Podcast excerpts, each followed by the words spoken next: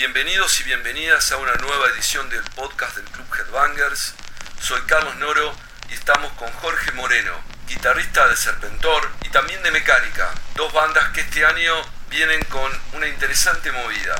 Serpentor grabando su nuevo disco Sacerdote del Horror y Mecánica en pleno proceso de grabación de su nueva placa.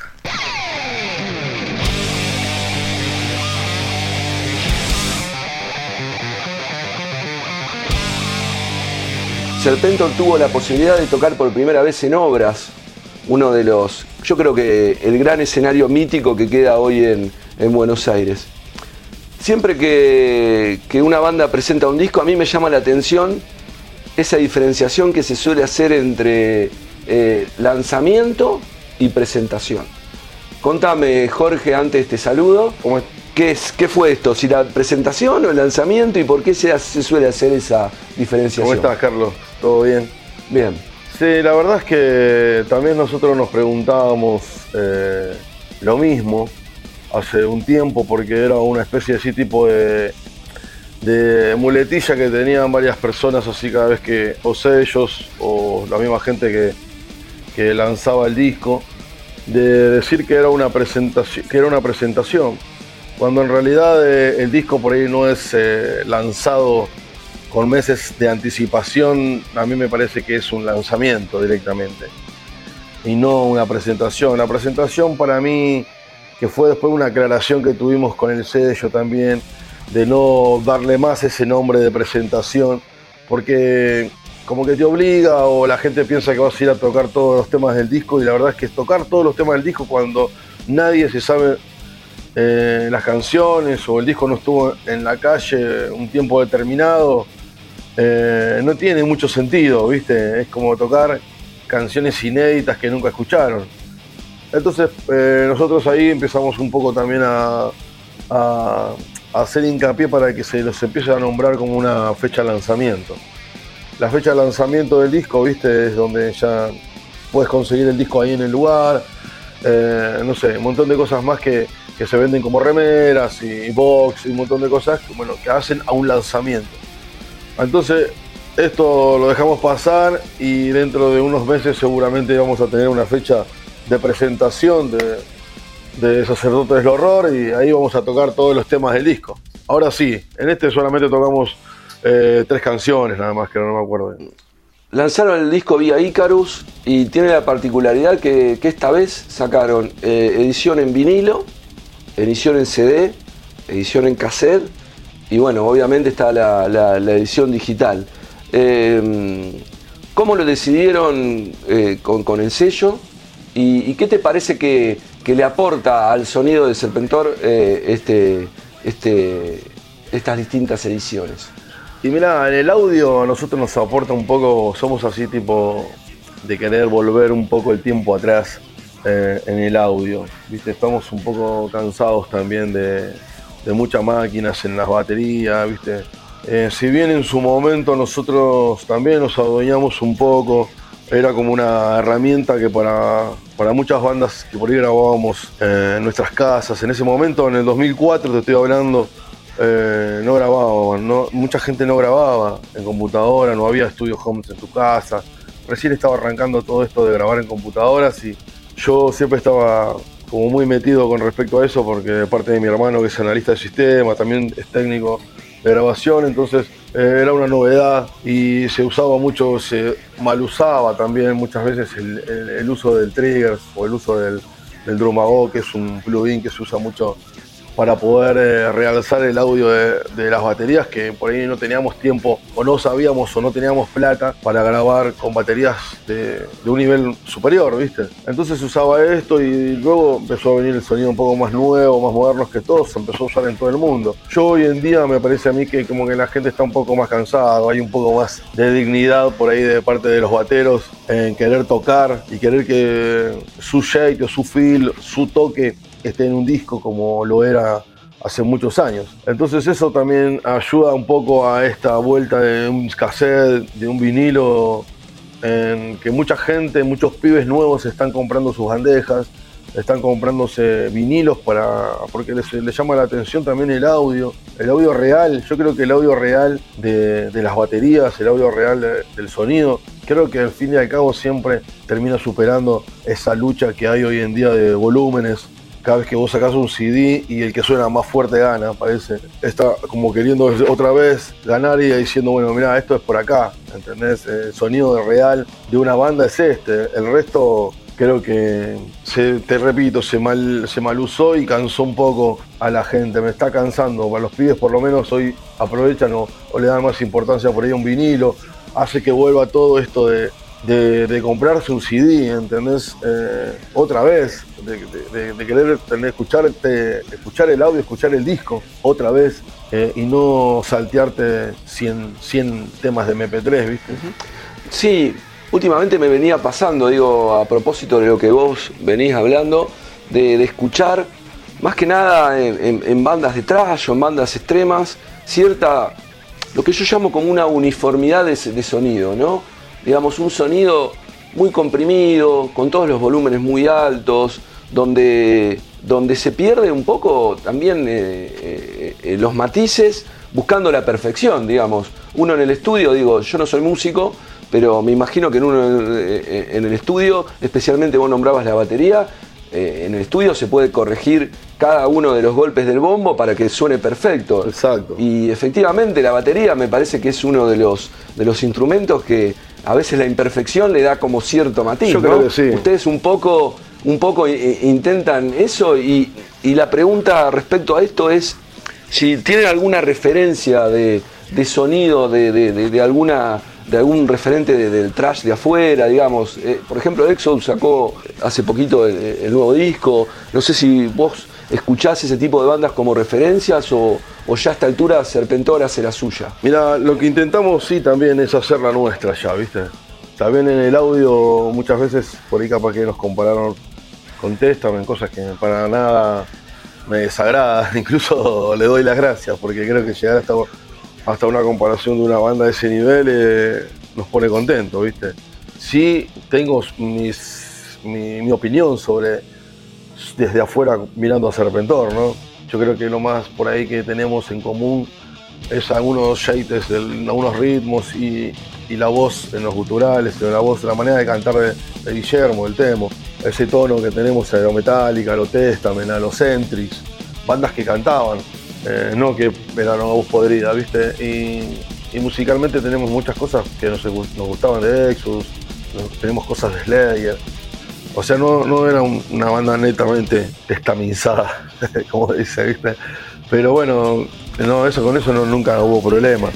Pero sí, yo creo que que la gente tiene que tratar, o los pibes o las bandas, tratar de buscar también su audio. Nosotros nos costó también, siempre que íbamos a buscar un audio, nos queríamos, te juro la verdad que nos gustaba Exos, nos gustaba Testament, nos gustaba Slayer, nos gustaba todo que nunca podíamos ir para una de las de una de esas bandas. Era como que abrazábamos a todas y a veces, eh, yo qué sé, el bombo nos gustaba como sonaba el bombo de, no sé, de Testament y por ahí capaz que nos gustaba cómo golpeaba el bajo en Exodus, ¿viste? Eh, entonces es, o los coros de Exodus o de, o de Anthrax. Entonces era, íbamos como abrazando un poco a todas estas bandas de thrash metal que escuchábamos y creo que en un punto hoy en día, eh, sinceramente, no me, no me puse como un nivel o como un techo, decir, bueno, a ver cómo escucha Exodus, a ver cómo se lo escuchábamos nosotros. Ojo, en algún momento lo hicimos porque queríamos que sonar al volumen, sonar al nivel de esas bandas. Eh, y nos acercábamos y creo que eso trata, esos por ahí nos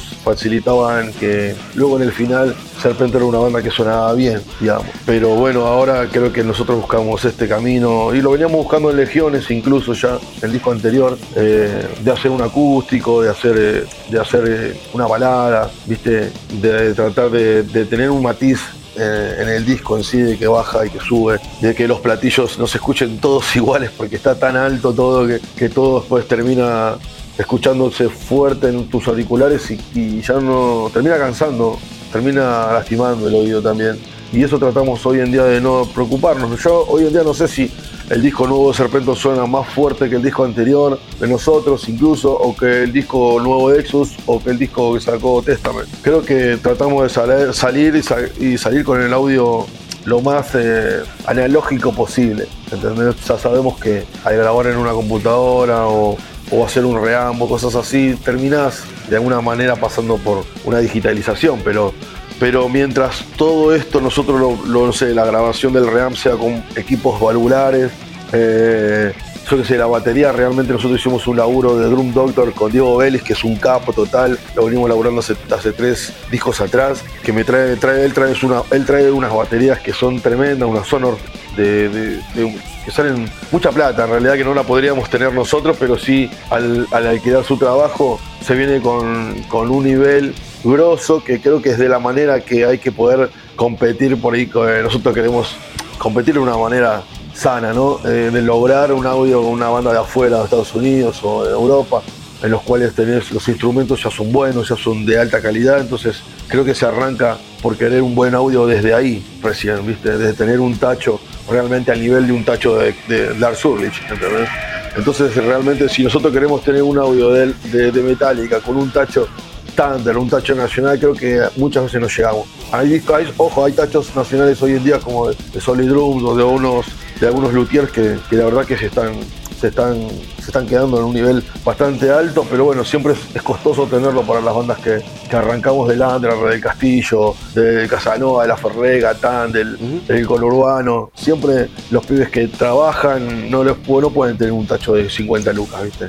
Entonces a veces creo que la manera de competir con el audio es arrancando desde ahí, siendo un poco más pro con respecto, sumando a un Drum Doctor en un, disco, como, lo hicimos nosotros. Eh, me pregunto también cómo, cómo funciona la, cuestión a nivel compositivo. Digo, siempre me da curiosidad en, tipos como vos, que están como muy eh, orientados a un estilo. Digamos, vos tocas trash, tocaste con Hugo Benítez, eh, tocas en mecánica, tocas en serpento y sos un violero de trash. Digo, para quien Digo, no, no es, no es poco, digo. Se suele decir que. No. Se suele decir que, que en el trash es muy importante la mano derecha, ¿no? ¿no? A, a- a- a- a- a nivel toque. ¿Qué, qué- qué se necesita para, para tocar trash, digamos? ¿Qué, qué, qué te pasa a vos en la cabeza cuando, cuando componés una canción y decís, loco, para hacer trash, esto, tiene que tener esto, esto y esto? ¿Cuál es como esa receta que tenés en la mente y que vas variando? Mirá, eh, yo desde pibe, viste, fui a estudiar. Estudié, mi, viejo me mandó a estudiar folclore. Arranqué estudiando folclore. Luego estudié con un par de, profesores eh, que nada que ver con el estilo, viste. Tocaban funk, tocaban fusión. Eh, uno se llamaba Pablo Robotti, otro también que me dio unas clases es Guillermo, eh, Luis Cardoso, que es el guitarrista de Diego Torres, que es un, amigo de la familia. Eh, y mi hermano, que también es un bajista de, soul, de funk, eh, el cual también una vez me vio tocando, por ejemplo, Sweet Picking, queriendo sacar algunas cosas así tipo de, rata, en su momento cuando la pide, o Dingway Mastin, que realmente me costaba un montón, ¿viste? Y me parece que ya habían guitarristas eh, en ese estilo muy buenos que como era, uno, uno era, uno era Jardino, el otro era Adrián Subostoski, Subotoski, que le mando un saludo, que realmente son tipos que se dedicaron a eso. Entonces, una frase que me dijo fue, eh, ¿por qué en vez de practicar lo que no sabes, no te pones a practicar lo que sí te sale? Lo que sí sabes y sos mejor y, el mejor en eso.